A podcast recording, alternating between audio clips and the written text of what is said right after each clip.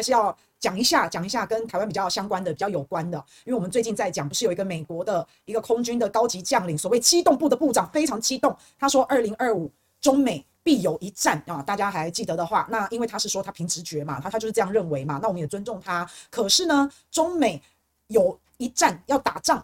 为了台海可能会发生冲突，啊这也不是他第一个人提出来。那其实之前有很多人都在讲，只是说有的人讲二零二七年啊，有的人讲二零三二啊，二零五零啊。好，反正呢这个时间，然后中美必将有一战啊，这件事情呢，其实很多人都讲过。那只是时间好像越来越往前推移啊，甚至其实有人说二零二零就会有一战。那现在看来二零二零终将一战好像也没有嘛。那现在讲的就是二零二五啊。那不管他是不是大放厥词，还是他自己的直觉，还是他的幻想，可是呢。因为他讲这一番话，他不是只是放话，他讲这一番话的意思是要要求部队必须要做出准备。那这个机动部部长他还讲出了一些具体的作为，譬如说要成立快速的反应部队，好，然后要瞄准敌人的核心，就是要害部分司令部啊、指挥部啊，像这些核心的系统，然后还要运用大量的无人机啊，必须要有大量的无人机。在俄乌冲冲突当中，反正无人机的角色真的是越来越重要。那你看。这个机动部部长讲出来，二零二五中美必将有一战，然后又这么煞有其事的，还有具体的作为，所以听听就好。我不认为二零二五会有一战，因为这个美国可能准备好，但我觉得中国大陆真的准备好了吗？我我怀疑啦，我我抱持怀疑啦。可是就算有人觉得听听就好，他是大放厥词，那这个厥词表示其实真的是有一派的力量，或是有一派的说法，哈，是是确实有一派人是这样认为的，那确实也有一派人。也在为这个认为做准备。那虽然机动部部长他们美军空军的机动部好像只是一个后勤单位，但是呢，连后勤单位都讲这种话了，那是不是真的在准备备战？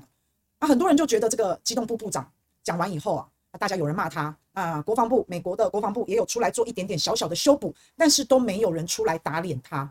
也就是说，到今天为止，我都没有看到有人出来是否定他的说法的，说哎，机动部部长你说谎啊，没这回事，哎，没有哦，美国军方是没有人这样说的哦。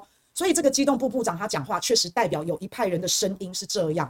那我相信美国政府对于中美会不会因为台湾开战，我相信美国一定会做评估嘛，他一定会做一些判断。那像兵推啊，这就算是一种评估，这就算是一种判断。那现在机动部部长说的二零二五中美会有一战啊，这个也是所有评估当中的一种可能性。到底会不会开战，什么时候开战，那还是要看这个百分比，这个之间的拉锯。如果越来越多人。认同这个机动部部长说的话，而且也很支持，那这一派的声音就会越来越大，那这一派的声音就会越来越高，声势就会越来越高，那很有可能，那真的就会有一战。好，那不过就就要看呐，就要看这个领头羊是怎么做，就要看美国政府是怎么做、怎么想、怎么带领，那当然也要看人民买不买单嘛。那不过现在就是有这样的声音出来，我就讲以前是讲什么二零二三、二零二零、二零二七、二零三二，中美必将一战哈，这个。时间已经越来越提前了。那现在呢？大家最新讨论是二零二五，所以人家都把话说得那么直白了。那当然呢，大家都要做好准备。美国在准备，中国大陆也在准备啊，台湾也在准备。美国就是好战嘛，这个美国建国大概两百五十年，它就是好战啊，而且不断的煽风点火，已经看了两百五十多年了，这个历史历历在目。美国直接间接跟他们有关的战争，基本上根本就没有断过啊。所以，我们刚刚讲到跟美国直接、间接有的战争，或是美国去拱火的战争，基本上真的是没有没有断过。那因为他们这样子会收割很多的好处，所以这对美国来说，战争对他们来说就是一种鼓励，还会有回馈，太开心了啊！美国在全世界都一直不断的在布军，一直不断的在布局，美国随时随地都可以快速的投入战争，因为美国准备好了，随时可以打仗。那他们呢？其实除了随时可以打仗之外，美国要的更重要的是随时随地能够打仗，还随时随地迅速获胜。我可能大家不太知道，就是这一次的俄乌战争啊，美国有一个精锐部队，大家应该有听过一零一空降师，应该有听过对不对？反正这就是他们一个非常精锐的部队。大概呢，美国派了大概五千人不到这个士兵，在俄乌战争在乌克兰跟罗马尼亚的边境，罗马尼亚是北约嘛，在乌克兰跟罗马尼亚的边境，你就把它当做在乌克兰跟北约的边境。准备随时要执行任务，万一这个战火蔓延，这个战火延烧到罗马尼亚，也就是北约，那美国的一零一空降师部队就可以立刻的以保护北约国家为名，所以就有理由，他就可以直接进入乌克兰，然后跟俄罗斯展开对决。所以美国是真的一直都在准备战争的。那俄乌冲突呢，是台海冲突的一场实验，是台海冲突的一个前奏前哨战哈，一场预演，你就可以这样子看待。所以我是相信美国当然一定在为台海战争做准备啊。那这个机动部长只是把它。讲了出来，但时间呢，一定不是二零二五吧？我觉得这个一定不可能呐。所以，我们还是要把这种声音当作是真的有一派，它代表了某一派的声音，是美国在内部他们诸多评估当中的其中一种。那会不会发生？是不是二零二五？那其实还是要看未来的走向。就像我们刚刚讲的，那个是有拉锯的，那个是有百分比的，看政府怎么做。然后怎么带领，然后怎么告诉大家，怎么说服大家，那民众买不买单啊？就是这样，还是要看未来走向。反正呢，中美如果真的大战，不是那么容易开战，因为毕竟两个核武大国，所以不太可能这么轻率草率的就开战，还是要代理人啊，代理人就是我们啦，就是台湾了，好不好？好，那反正这个时机点，机动部长，美国的空军的机动部长要放这个话，他当然是有意义的，当然是有目的的，要打压威吓中国大陆嘛。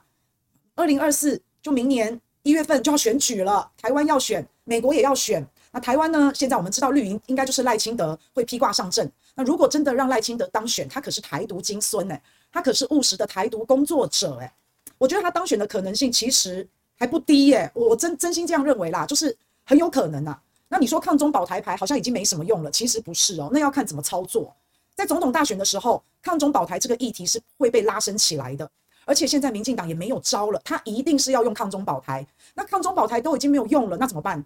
台独的务实工作者要怎么样再使用这张牌？那一定是要更激烈嘛，更极端嘛，一定是这样。那另外美国也要选哦，美国要选，他也是要打抗中保台牌，他一定也是这样，因为也没什么招了啊，所以美国也要打抗中保台，台湾也要打抗中保台，那怕没有用了，所以这一次的抗中保台牌会比以往都要激烈，比以往都要极端。好，虽然玩烂了，换汤不换药，但是这一次就只能把那个态势一直垫高，好，才能够吸到眼球，吸到目光嘛，一定是这样的。那如果说拜登他又当选了，那他是第二任，那第二任的总统通常都没有什么包袱啊，通常第二任总统民众的评价都比较差，而且第二任比较容易犯错，因为他没有包袱了，他不 care 了，所以拜登有没有可能？如果是他当选，那他有没有可能因为没包袱了，所以跟中国大陆硬杠？这个升温这个态势不晓得。那万一呢？拜登没有当选，那就是共和党会当选。那共和党里面现在呼声最高的两个，一个就川普嘛，一个就德桑蒂斯，就这两个。那这两个呢？啊，反正都是共和党的啊，都嘛差不多，都嘛是很民粹，反正都是反中抗中的这一种，然后都是极端的，一个比一个反中抗中，一个比一个要打台湾牌，还一个比一个极端，一个比一个激烈。所以如果是共和党，不管是川普，不管是德桑蒂斯，这两个随便一个上来，他们也都会打台湾牌。